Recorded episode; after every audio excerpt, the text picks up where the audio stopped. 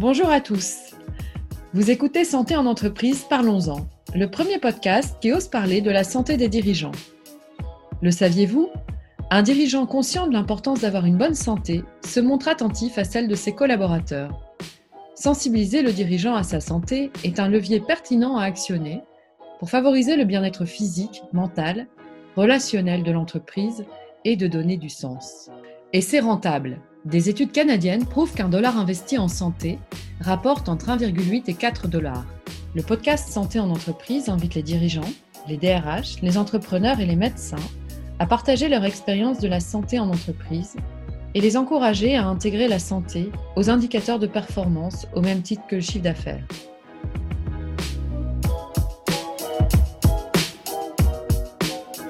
Aujourd'hui, j'ai la joie d'échanger avec Laura Lange. Laura est philosophe, conférencière et chroniqueuse. Elle aime jouer avec les mots. Elle invite chacun à prendre la vie avec philosophie. Laura intervient également en entreprise et a écrit un opus qui accompagne ses conférences qui s'appelle Se manager ou manager avec la ménagerie de la Fontaine, un manège de problématiques. Alors Laura, vous êtes multifonction, vous faites beaucoup de choses, vous jouez avec les mots. Qu'est-ce qui vous anime dans ce que vous faites? Bonjour à tous, merci pour cette euh, invitation. Ce qui m'anime globalement, eh bien, c'est vraiment de partager ma vision de, de la philosophie et plutôt d'un prendre la vie avec philosophie. Je me présente souvent euh, comme ça parce que dire je suis philosophe, il y a quelque chose d'assez euh, arrêté qui n'est pas vraiment en lien avec la dynamique qui m'accompagne dans la vie. Je suis une étudiante qui continue à étudier, à observer ce qui se passe. Et donc, j'aime la dynamique du prendre la vie avec philosophie qui nous invite bah, à nous activer qui plus est dans nos vies actives, euh, pour non pas se décréter philosophe, mais cultiver l'art de regarder, d'observer la vie, de s'en saisir avec philosophie. Qu'est-ce que ça veut dire? Ça veut dire que quand il y a des problématiques, et Dieu sait qu'elles sont nombreuses dans la vie euh, adulte, euh, eh bien, on, s'en saisit. Alors, au lieu de les mettre sous le tapis euh, ou au lieu de les donner à d'autres, on s'en saisit réellement.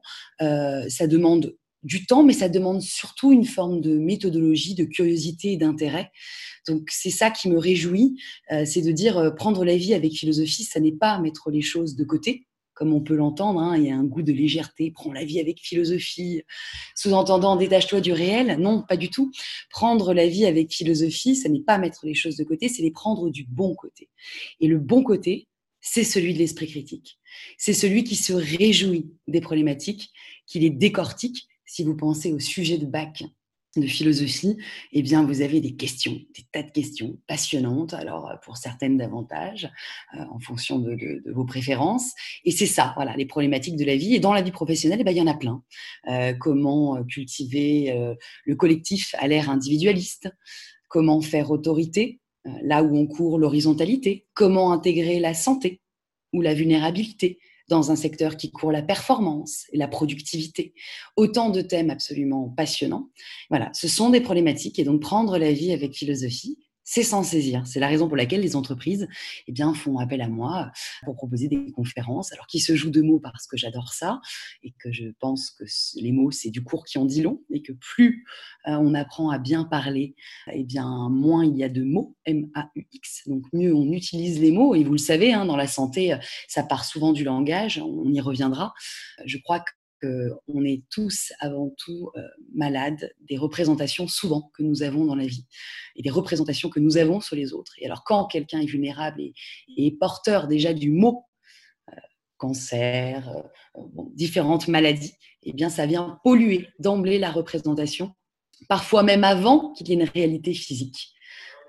et ça renvoie d'ailleurs au clin d'œil à toutes les maladies invisibles et qui sont euh, réellement vécues en entreprise et qui posent aussi d'autres euh, problématiques. Voilà un petit peu l'idée du prendre la vie avec philosophie.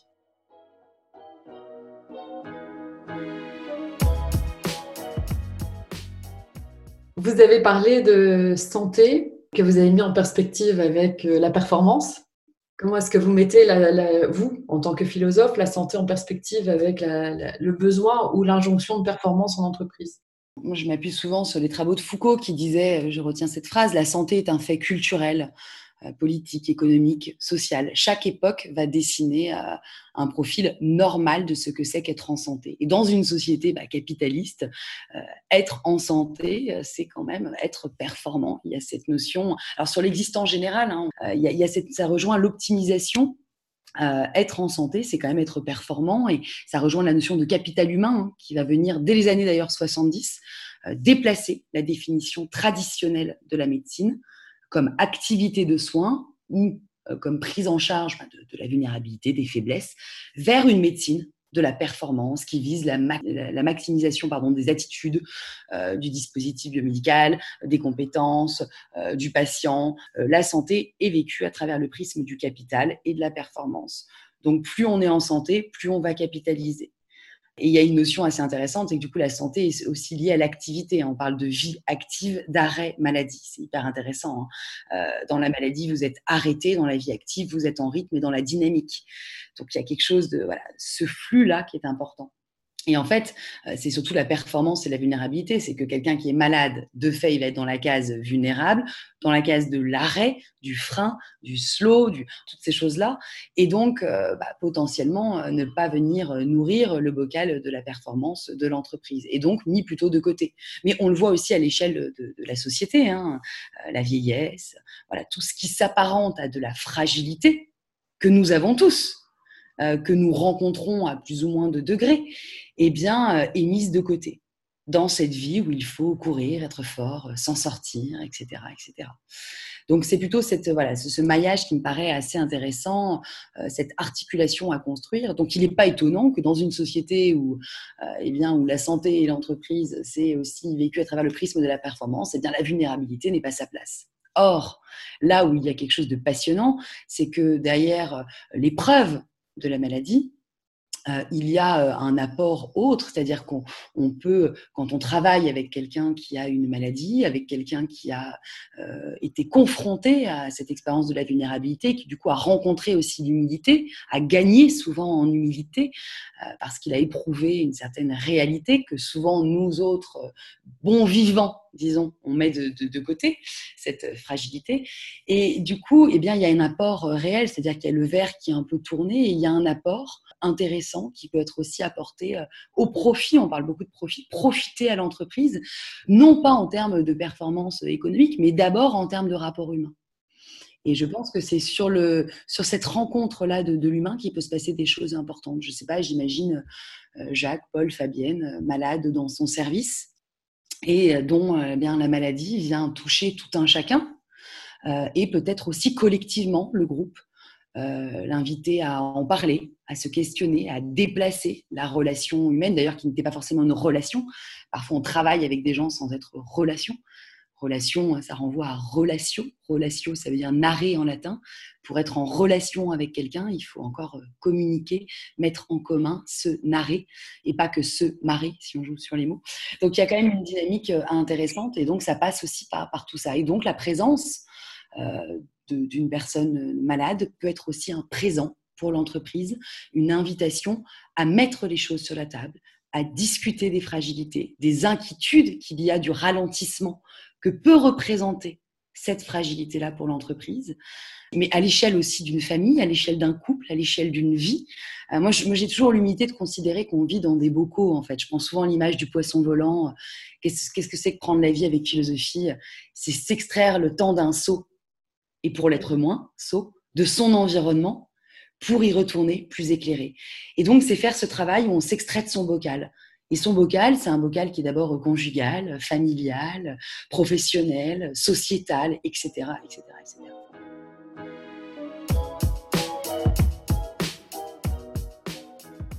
Vous parlez d'accueillir, finalement, de narrer, de se narrer.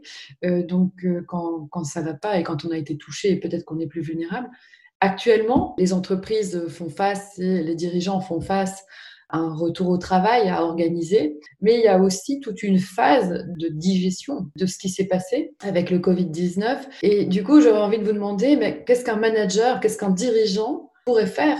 Nous, nous, on a une idée hein, en tant que conseil, mais votre vision de philosophe m'intéresse pour accueillir la période du confinement et de le dépasser ou de repartir vers un trend de, déconfinement, de travail, de, retour à l'activité dans, un, dans, un, dans un contexte comme celui-ci, euh, où on s'est tous sentis, si ce n'est malades, du moins euh, plus ou moins potentiellement malades dans le risque d'avoir euh, la maladie, c'est assez intéressant de voir qu'on s'est senti en tout cas fragilisé dans nos rythmes.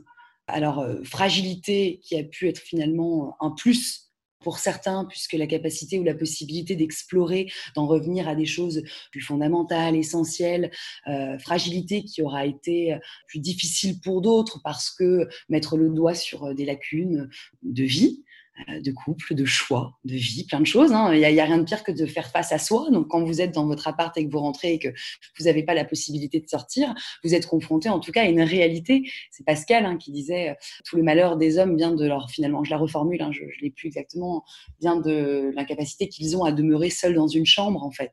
Et, c'est ça, c'est quand on est seul dans une chambre avec soi-même, et ben, on est confronté à soi, on fait face à soi et on est en vérité avec soi-même.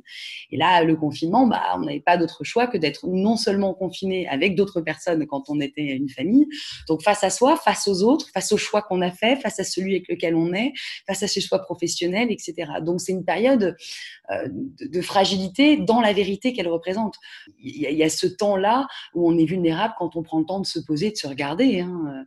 Parfois, il vaut mieux courir, ne pas s'arrêter pour ne pas se poser de questions, etc., euh, etc. Donc c'est un temps qui va demander euh, une qui, qui a imposé une forme de remise en question Hein, au début, j'ai parlé des questions. Moi, je suis assez ravie finalement. Tout le monde va repartir en se disant d'accord, mais alors on fait quoi maintenant? On fait quoi avec le télétravail? Effectivement, avant on se déplaçait dix fois dans le mois. Aujourd'hui, on voit qu'on n'a pas, eu besoin de le faire une fois. Est-ce qu'il va pas falloir le faire que cinq fois pour la reprise? Que ce soit euh, par rapport au gain de temps que ça pourrait représenter, que ce soit par rapport à l'impact écologique, que ce soit par rapport aux liens que nous avons construits, etc., etc. Donc il y a une vraie euh, remise en question et je crois que la reprise eh bien, elle va se faire avec cet élan. Quand vous êtes dans un, temps un peu houleux, imaginez vous êtes euh, en bateau, eh bien la mer est mouvementée, eh bien, ce qu'il va falloir, c'est justement revenir à la mer. Je joue sur les mots, hein, L apostrophe A M E R.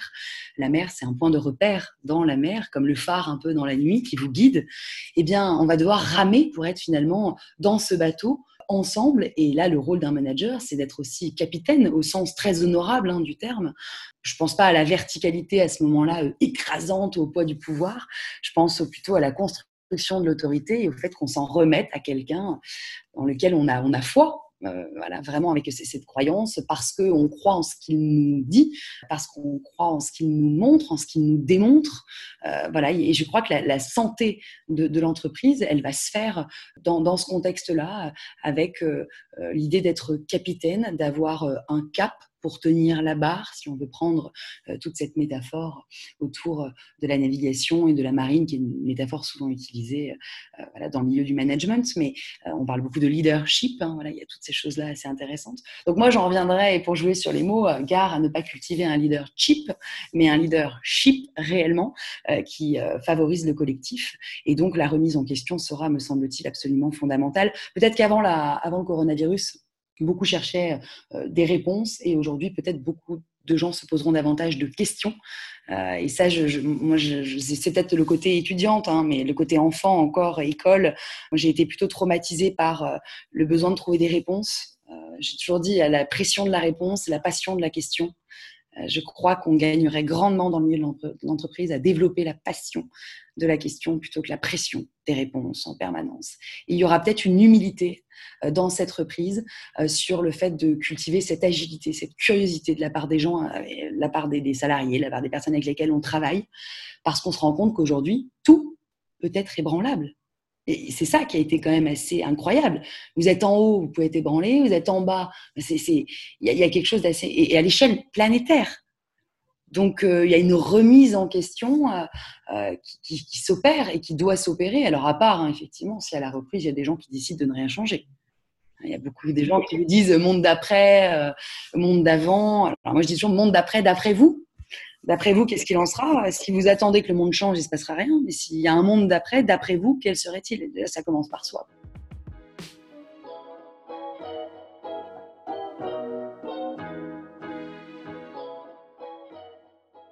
Et concrètement, du coup, comment est-ce que euh, vous qui intervenez en entreprise, qu'est-ce que vous recommanderiez aux managers euh, a certes de poser des questions, a certes euh, donner le cap, mais, mais concrètement, comment est-ce que euh, pour renforcer le collectif et peut-être pour inviter chacun à, se narrer? Bah dans, déjà, alors vraiment, purement concrètement, c'est déjà d'avoir un temps d'échange, de prendre vraiment le temps d'échanger. Alors évidemment, c'est plus facile quand on est 5 ou 10 à travailler euh, que quand on est 5 000, 6 000, 10 000. Mais je crois qu'il est hyper important, dans tous les cas, d'avoir euh, euh, un, discours commun, quelque chose qui fasse collectif à la reprise, que cela passe par un écrit, que cela passe par différentes choses, mais le besoin de, de ne pas occulter qui a été et euh, de, de, mettre tout ça à plat en fait. Je crois que c'est assez fondamental de dire par exemple euh, de cette période, de cette période, il en est ressorti que eh bien euh, le télétravail pouvait être intéressant et voilà pour l'entreprise à certains degrés, mais qu'à d'autres degrés on se rend compte que combien nous manque eh bien les rencontres humaines, combien nous manque ces temps d'apéro une fois dans la semaine ou mensuellement, etc. Bref, je crois qu'il est hyper important d'avoir une une, discussion, de créer de la communication et surtout pas de reprendre comme ça. Donc d'avoir ce temps-là et pour pouvoir mettre les bases aussi pour la suite et pouvoir euh, expliquer dans quelle mesure il peut y avoir un changement qui va s'opérer. Ce que font d'ailleurs euh, de, grosses structures, on peut voir un petit peu hein, les plans qui sont euh, mis en place, la façon dont on va mettre en œuvre, rebondir, euh, se préparer potentiellement aussi à d'autres choses qui pourraient advenir euh, à l'avenir. donc il y a toute cette notion un peu de lucidité, il y a, une confrontation réelle à la lucidité et à la fragilité de toutes les boîtes en fait. Il y a une forme aujourd'hui de pathologisation ou de vulnérabilité qui a été rencontrée par tous.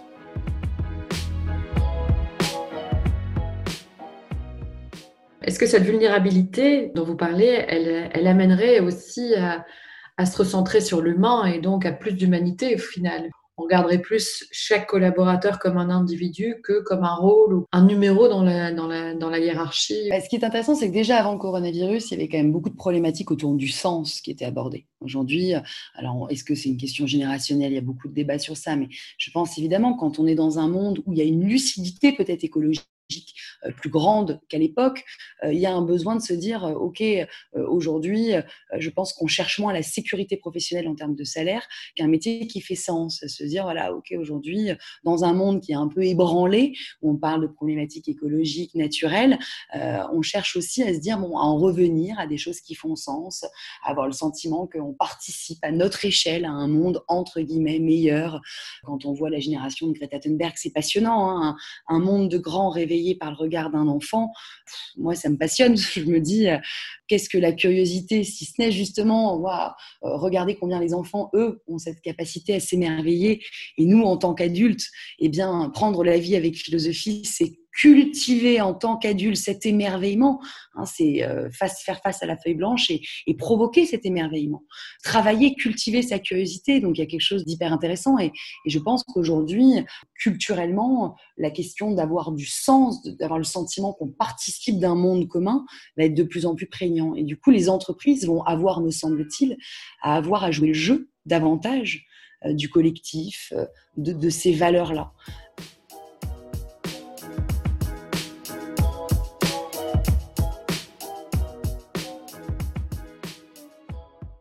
Bah, en l'occurrence, euh, j'aime beaucoup associer le sens à la santé. Il y a une phrase que, j'aime dire, c'est donner du sens à ce qu'on vit est un gage de bonne santé, et particulièrement en entreprise. Donc, quand vous parlez de sens, moi j'imagine le cap du manager qui donne le sens. Oui, et qui, du coup donne aussi un rôle. Vous avez parlé de rôle. Euh, ce que je trouve intéressant, c'est aussi la notion d'histoire. Euh, c'est-à-dire que c'est aussi quelle histoire on se raconte à la reprise. Euh, qu'est-ce qu'on fait de cette expérience? Parce que tout, tout, tout, rentre en récit, en fait. Hein. Euh, tout ce qu'on se raconte là n'est qu'un récit. dans, dans, dans 5 ans, on, s'en souviendra. Dans 10 ans, dans 15 ans, dans 20 ans, un petit peu moins. on aura peut-être quelques photos pour en témoigner, quelques écrits, quelques articles tout ce qu'on se raconte est un récit. Donc tout passe par la narration, tout passe par la façon dont on va se le raconter. C'est Sartre qui disait nous ne sommes que des conteurs d'histoire. Euh, il y a quelque chose d'assez joli dans tout ça. Donc, quel récit on va faire à la rentrée? Et, c'est hyper important de savoir quel récit on en fait parce qu'en fonction du récit qu'on en fait, on attribue des rôles aux gens avec lesquels on travaille. Et attribuer un rôle, c'est assez fondamental. Si je vous demande de vous asseoir autour d'une table et qu'il y a 10 personnes et que vous ne savez pas du tout quel rôle vous, jouez, vous risquez de vous sentir un peu dans l'inconfort. Si vous comprenez un peu l'intrigue générale, le récit, vous allez commencer à pouvoir mettre les choses en place, à pouvoir trouver votre place. Il y a quelque chose d'hyper intéressant. Et je crois qu'aujourd'hui, on est dans un rapport du travail où le travail à la Taylor, hein, où vous pouvez être un peu à la Charlie Chaplin, Charlot, où vous, étiez un peu enrôlé euh, dans quelque chose à la chaîne, hein, peu importe votre rôle, vous étiez enrôlé, vous suivez quelque chose. Aujourd'hui, on est dans un travail, euh, vous savez, la contraction de travail, c'est un W. Euh, moi, j'aime bien dire un travail pas à la Taylor, mais à la Warhol, beaucoup plus coloré, beaucoup plus où l'autonomie remplace l'automatisme, où l'implication remplace l'application. voilà, où, toutes ces choses-là, sont importantes. Et du coup, je pense que dans cet environnement-là, eh bien, la notion de rôle est fondamentale. J'ai besoin de savoir à quoi je sers.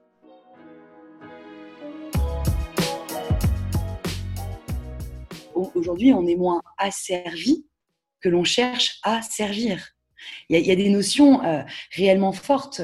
Euh, une entreprise, en fait, elle, va avoir des gens qui ont envie de servir à quelque chose plutôt que être asservi. C'est toute la définition, le rapport à l'autorité qui est passionnante.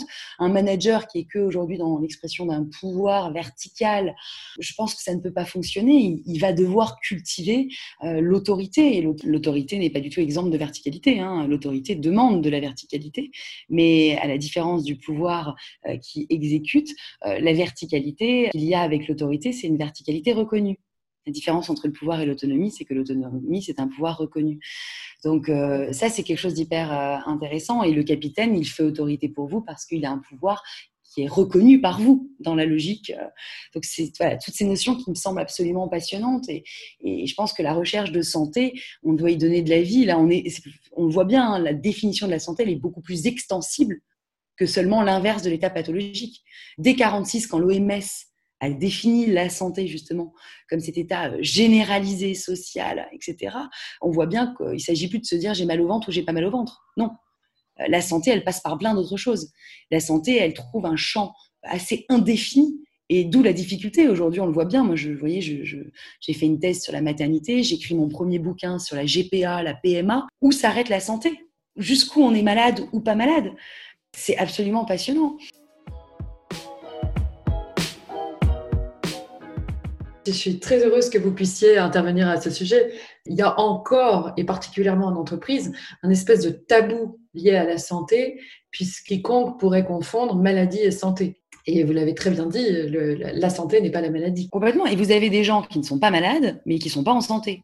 On a une phrase qui est euh, c'est pas parce que tu n'es pas malade que tu es en bonne santé. Ah bah, exactement. Et, je pense qu'il y a aussi des gens euh, qui ont rencontré euh, la maladie et qui, du coup, alors pour jouer sur les mots, hein, rencontrer, contrer le rang. Quand on rencontre réellement hein, quelque chose, souvent ça vient contrer le rang, contrer des choses rangées dans nos vies. Une rencontre humaine, ça peut être quelqu'un qui oh, vient bouger des lignes, qui contre le rang.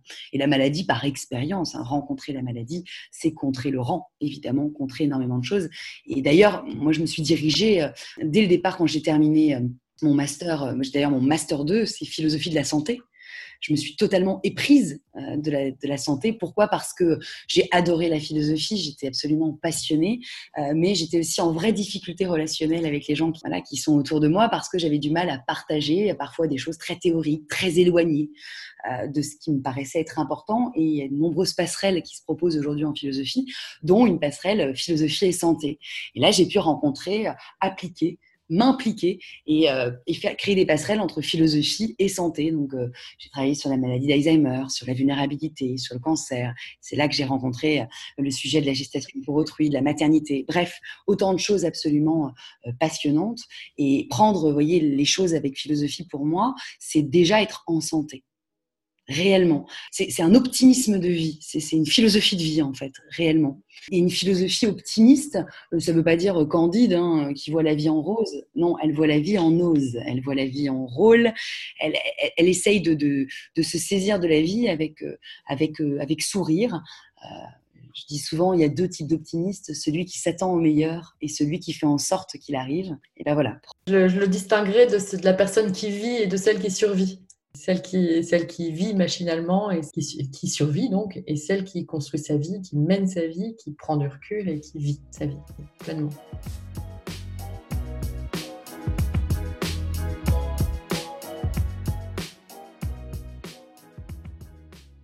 Et ça qui est intéressant avec l'idée de voilà d'être dans quelque chose d'assez euh, machinique et de, reproduire. Hein. On voit que cette période, elle a pu nous inviter à nous dire mais oh, en fait, je me rends compte que j'étais un petit peu enlisée dans quelque chose de répétitif. Je m'interroge sur le sens de ma vie. Il y a un peu un réveil des consciences qui s'opère avec le coronavirus. D'ailleurs, je mets de côté hein, le fait que ce soit légitime. Est-ce qu'il fallait faire tout ça pour le coronavirus? Quand on voit tout ce qui se passe en termes de chiffres avec le cancer Je mets ça de côté. Je prends vraiment le réveil des consciences. Euh, le fait de se dire mais attendez, on est de stopper tout pour le Covid-19. J'ai fait une chronique récemment en disant bah, pour le Covid-20, C'est-à-dire le monde un petit peu obsolète, euh, euh, la vanité euh, à laquelle on court depuis des années, un monde où voilà, l'obsolescence, on crée des choses complètement, on n'a aucune utilité, il y a une grande futilité quand même du monde qui nous environne. ce réveil des consciences, c'est peut-être de se dire, bah, on se rend compte qu'on est capable de survivre avec peu de choses pendant deux mois quand même. Je ne sais pas vous, hein, mais on se rend compte quand même qu'il y a plein de choses dont on n'a absolument pas besoin. D'ailleurs, c'est même pas survivre, hein, c'est juste en revenir à des choses réelles. Donc il y a quelque chose d'assez intéressant euh, sur la notion de santé, de lucidité, de, faire face à des réalités, d'en revenir à l'idée de se dire qu'une entreprise, elle marche d'abord parce qu'il y a des hommes et des femmes qui font en sorte qu'elle fonctionne et que si on n'entretient pas ça, bah, on se rend compte que oui, on a beau réunir des gens dans un bureau, le jour où il y a le télétravail, si personne ne bosse, bah, on se rend compte qu'en fait, ouais, il y avait un réel, un réel problème d'autorité, de management dans notre boîte. Ça qui est passionnant aussi, hein, si vous êtes un manager et que vous pensez être indispensable, bah, c'est peut-être aussi qu'il y a une problématique parce qu'on est tous dispensables. Et d'ailleurs, c'est important de se dire que les gens bah, en télétravail sont capables de bosser. C'est génial. Ça veut dire que vous n'avez pas besoin d'être là pour que les gens bossent. Parce qu'au final, c'est le groupe qui est le boss et donc les individualités qui créent le groupe qui bossent. Il y a quelque chose d'absolument passionnant sur tout ça. Donc je pense que ça aura remis en question pas mal de choses et invité du coup à créer une réelle, santé en entreprise qui en passe d'abord par euh, l'humain, et la façon dont on travaille ensemble, euh, seul d'abord et ensemble.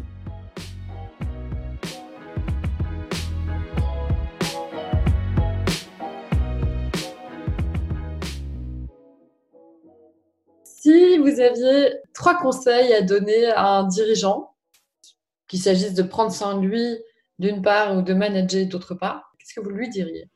Mmh, ben, je dirais que diriger, c'est d'abord donner un sens, hein, par définition, euh, direction, diriger, et que le sens, c'est euh, une voie, mais c'est aussi de la voix.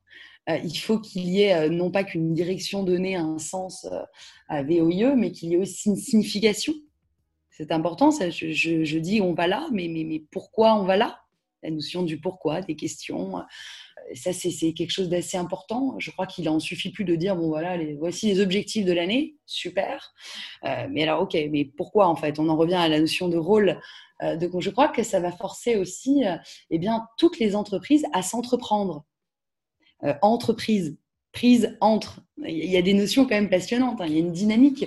Donc, euh, à s'entreprendre elle-même, voilà, réellement, cultiver cet état de, santé.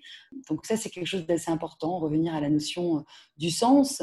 Après, si j'avais euh, un conseil, ce serait d'en revenir à la notion d'autorité dont j'ai fait mention et dont je fais souvent mention, mais c'est vraiment une mention à laquelle je crois, c'est de se dire qu'est-ce qui fait autorité pour nous? Alors voilà, on est une entreprise, qu'est-ce qui fait autorité pour nous?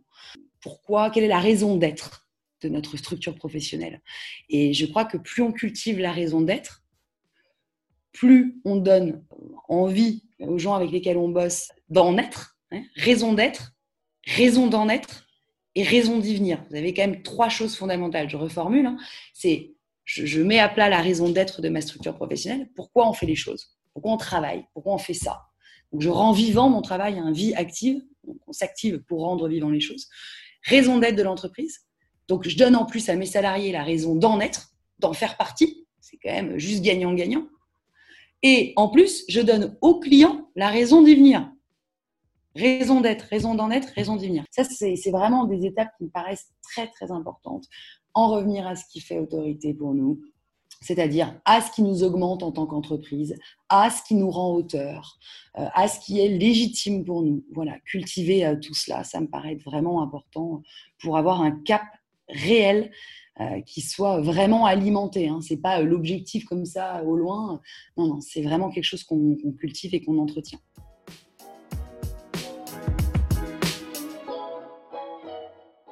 Si je vous suis, Laura, et, euh, que le, manager idéal, alors il est quoi? Il est fourmi, il est chien, il est rat, il est renard? Ah, si on en revient sur les animaux? Bah, je crois que le manager, c'est ce que j'essaye de montrer. Alors, j'utilise les fables, d'ailleurs. Euh, les, fables ne sont qu'un prétexte à discuter ensemble et à converser. Euh, j'aurais pu utiliser d'autres choses. C'est juste que La Fontaine, il y a une redoutable actualité euh, de l'entreprise de la vie que dépeignait La Fontaine. Et comme moi, j'interviens dans la vie de l'entreprise, je trouvais ça hyper intéressant d'inverser les choses et, de regarder l'entreprise avec euh, ces figures que sont la cigale, la fourmi, hein, etc. Et moi, vraiment, le, le cœur de tout ça, c'est moins de pointer du doigt et de dire tu es fourmi, tu es cigale, tu es lièvre, tu es tortue, que de rappeler à tout un chacun que si on retient souvent des fables de La Fontaine le ou, est-ce que tu es plutôt cigale ou fourmi, il y a toujours un et dans chacune des fables de La Fontaine. Et ce que je trouve hyper intéressant, c'est de, cultiver ce et et de dire mais dans quelle mesure on a à gagner en entreprise à être cigale et fourmi, lièvre et tortue. Et ça, ça demande un vrai effort de pensée, puisque euh, la philosophie, prendre la vie avec philosophie, se réjouir d'une problématique, c'est s'inviter à construire du et bonne dissertation de philosophie, euh, elle se résume pas à noir ou blanc. Hein. D'être pour, je sais pas, faut-il être libre pour être heureux C'est pas l'un ou l'autre. Bam, non. Là, ce serait vraiment chirurgical. Il y a une construction du et. Il y a une rencontre de soi. Euh, je vous invite vraiment à vous repencher sur un sujet du bac qui tomberait, juste à vous imposer une demi-heure comme ça sur une page blanche et de dire, waouh, en fait, euh, c'est, je vais essayer de créer une articulation je vais réfléchir, je vais me mettre en mouvement pour créer du lien. Et souvent, dans la société, euh, on est dans le ou parce que c'est beaucoup plus facile. Ça évite de se creuser les méninges. Euh, donc, ce qui est hyper intéressant, c'est d'en revenir au et. Et donc, je crois qu'il n'y a pas de santé sans et, si on joue un peu euh, sur les mots. et le et est absolument fondamental en entreprise. Et moi, c'est vraiment, voilà, dans, dans, les interventions que je mène, j'invite toujours à entreprendre ce et, ce lien. C'est ce qui me paraît vraiment très, très intéressant. Et donc, il n'y a pas fourmi ou cigale. Je crois qu'aujourd'hui, on a, on a été très fourmi au travail. Métro, boulot, dodo. C'était la rengaine. Hein. Productiviste, tu produis, tu obtiens. Tu te réjouis des congés des week-ends parce qu'on t'a dit que la semaine, c'est là qu'il fallait euh, travailler. Alors qu'aujourd'hui, on voit beaucoup euh, d'apéros. Euh, en semaine, on voit des choses qui changent. Le vendredi serait plus tout est permis. On peut mettre les baskets et avoir une tenue plus décontracte on est quand même dans une société, qui veut davantage de moments plaisir et qui du coup essaye de mettre un peu de cigale dans le monde de la fourmi, tout simplement parce qu'un monde qui ne serait que celui de la fourmi, bah, c'est quand même pas folichon. Elle est quand même pas loin du burn-out. Elle perd surtout en solidaire en cultivant le solitaire. Et puis de l'autre côté, bah, la cigale qui ne serait que dans la vacuité, le plaisir, bah, c'est aussi quelque chose qui n'est pas pérenne. Donc ce qui est hyper vraiment pertinent, me semble-t-il, et, et impertinent aussi, c'est de créer du et de créer du lien et d'être à la fois cigale et fourmi. Et ça marche dans tout. Hein. Moi, je l'utilise en entreprise, mais ça marche aussi dans l'entreprise, dans la vie. Vous pouvez très bien être fourmi dans votre vie de couple et à un moment donné vous dire Attends, est-ce qu'on va pas mettre un peu de cigale dans tout ça? Et je ne parle pas de quelqu'un d'extérieur. J'invite d'abord à devenir cigale dans son foyer. Voilà, vous voyez, c'est ça que je trouve beau c'est la vie active. Voilà, c'est être acteur, se rendre auteur, trouver ce qui fait autorité dans notre vie, ce qui nous augmente. Voilà, s'activer pour ça.